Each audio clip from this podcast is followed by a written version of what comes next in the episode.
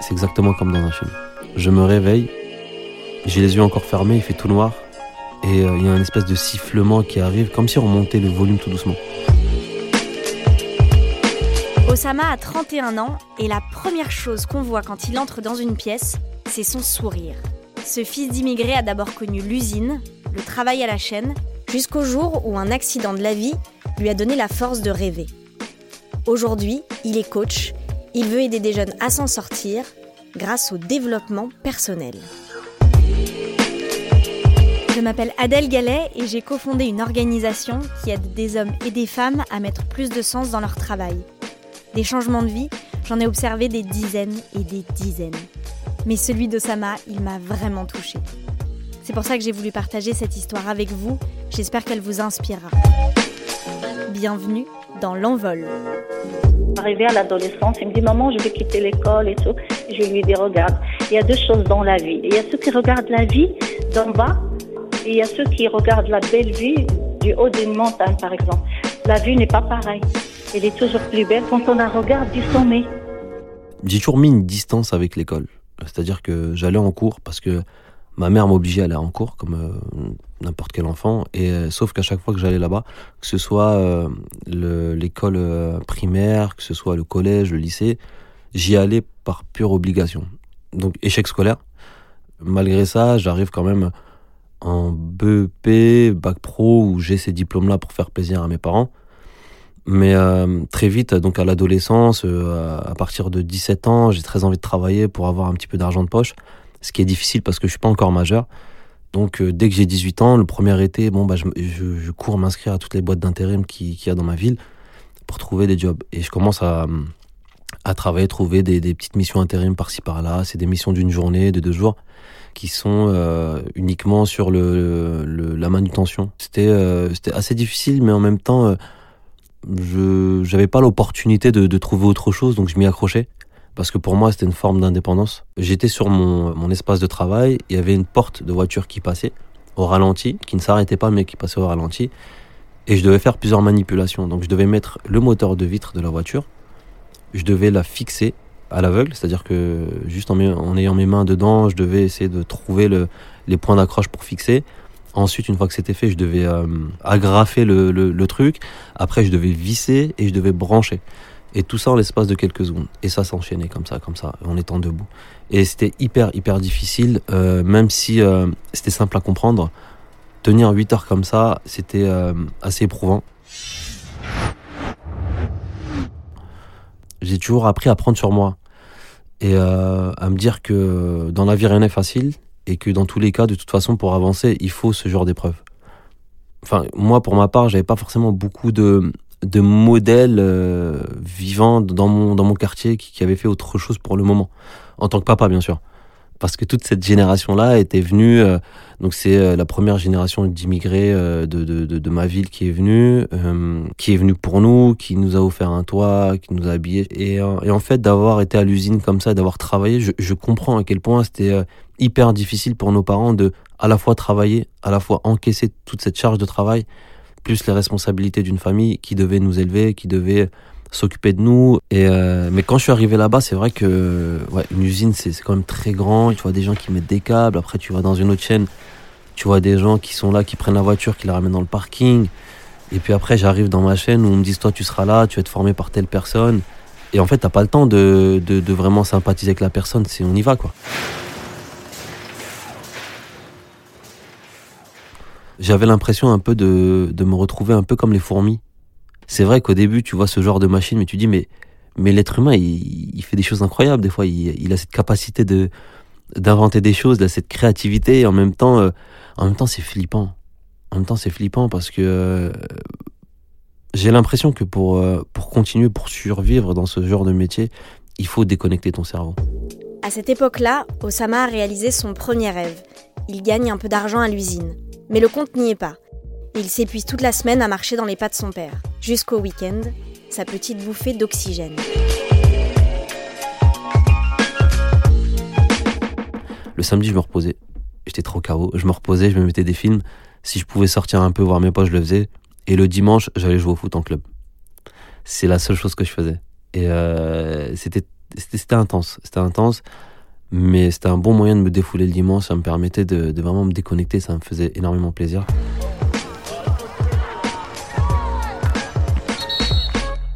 Et justement, euh, il y a un dimanche de printemps euh, qui est resté un peu gravé dans ma tête. Enfin, pas qu'un peu, qui est vraiment resté gravé dans ma tête. C'est le dimanche où, euh, où je rentre et donc je suis avec deux amis à moi.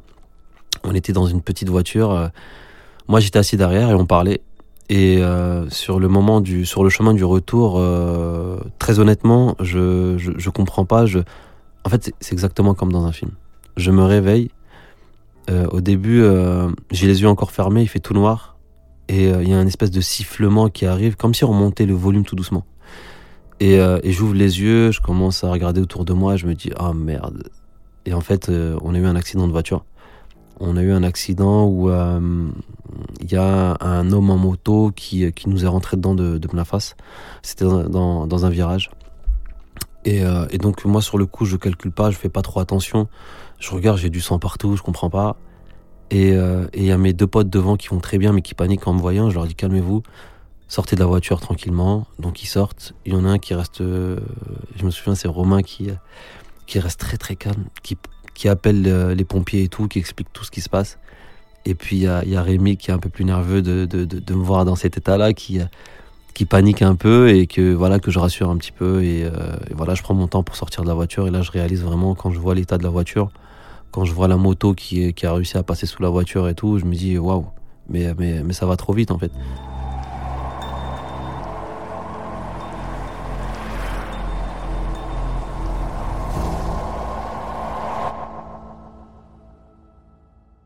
Ça, c'est la, la, la, la, claque qui m'est venue sur le moment. S'il n'y avait pas eu la ceinture, je pense que j'aurais traversé le pare-brise. J'ai eu deux semaines d'arrêt, tête gonflée, euh, euh, j'arrivais plus à bouger, je trempais qui et tout, je sortais plus trop de ma chambre, j'avais pas envie, j'arrivais même plus à manger. Et c'est à ce moment-là que j'ai eu, euh, j'ai commencé à réfléchir. Je me suis dit, Osama, t'es, un fils d'immigré, ton papa, il, il, est venu en France pour t'offrir une meilleure vie.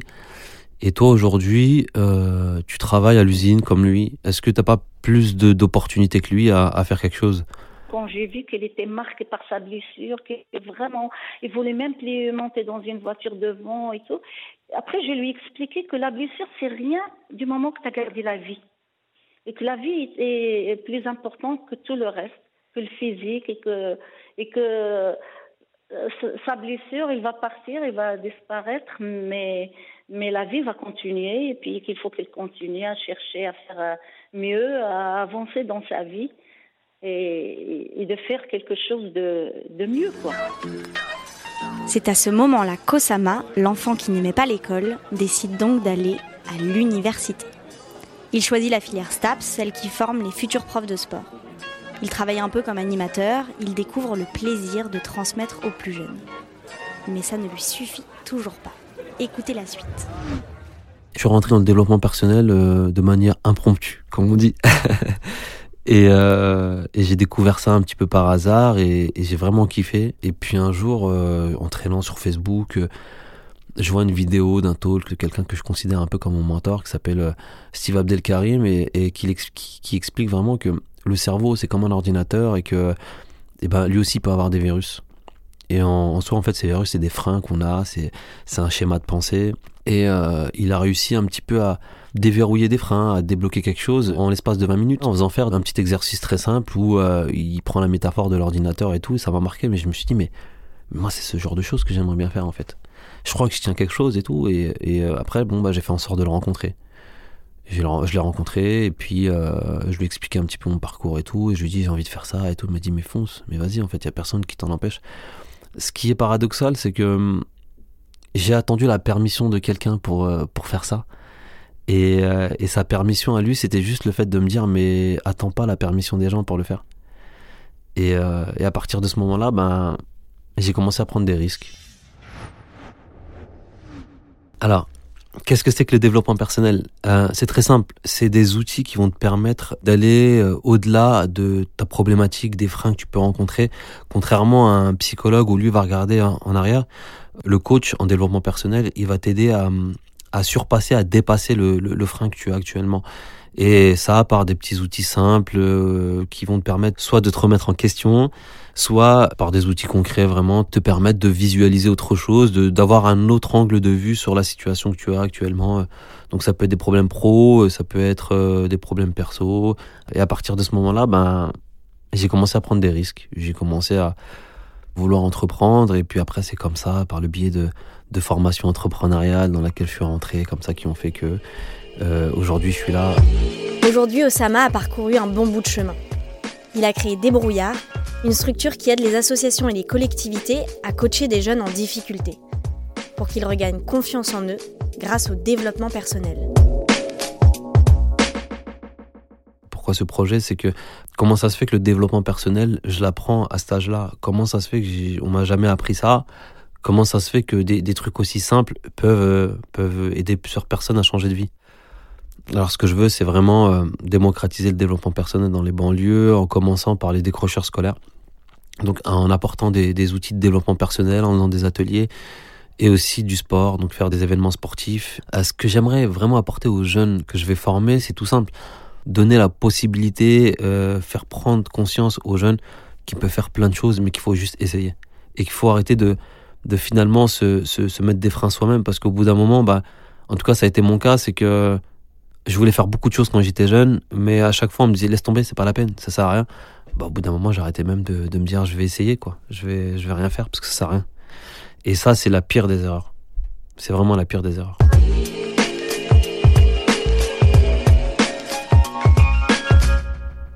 prochain changement que, que je veux faire dans ma vie, il, il est radical à mon sens. C'est un frein qui petit à petit se, se pète. Et c'est la notion d'argent en fait. Pendant très longtemps, euh, il y a cette euh, pensée en moi qui disait qu'on ne peut pas faire euh, et du social et gagner sa vie par rapport à ça. Et je, me suis rendu compte que c'était totalement faux. Donc ouais, la prochaine étape, c'est vraiment vivre de mon travail. Quand je dis à mes parents où j'en suis et tout, ils sont extrêmement fiers. Ma mère, c'est quelqu'un qui s'inquiète beaucoup. Moi, je lui envoie des bonnes nouvelles, je dis, ouais, ça avance et tout. Elle me dit, alors tu travailles et tout. Je dis, non, moi, je, moi, mon travail, ça va être moi le patron, tu vois. Elle me dit, oui, je sais, mais est-ce que ça va, l'argent, ça va? Et je dis, t'inquiète pas pour ça. Donc voilà, euh, ils partent de tellement loin. Ils partent de, tellement loin et, et, avec peu, ils ont, ils ont tellement donné qu'aujourd'hui, euh, euh, on n'ose même pas les inquiéter un peu, tu vois, parce qu'on n'a même pas traversé la moitié de ce qu'ils traversent aujourd'hui. Et c'est pour ça que nous, on se doit, de, on se doit de, faire quelque chose de nos vies. En tout cas, que je me dois, moi, de, de faire quelque chose de ma vie. Maintenant, il a de l'assurance et la confiance en lui. Quand je le regarde, je suis fière de lui. Quoi. L'histoire d'Osama, c'est la preuve qu'on peut changer de vie, même quand on est au plus bas, blessé, dans son lit. Qu'on peut avoir un immense respect pour ses parents et pourtant vouloir choisir une autre voie qu'eux. Et que l'argent ne fait pas le bonheur, mais qu'il y contribue quand même un peu. Vous venez d'écouter L'Envol, un podcast produit par Europe 1 avec Ticket for Change et Grande Contrôle. Pour découvrir d'autres histoires, abonnez-vous sur europe1.fr, Apple Podcast et toutes vos plateformes habituelles. Et si vous avez envie de partager votre histoire, n'hésitez pas.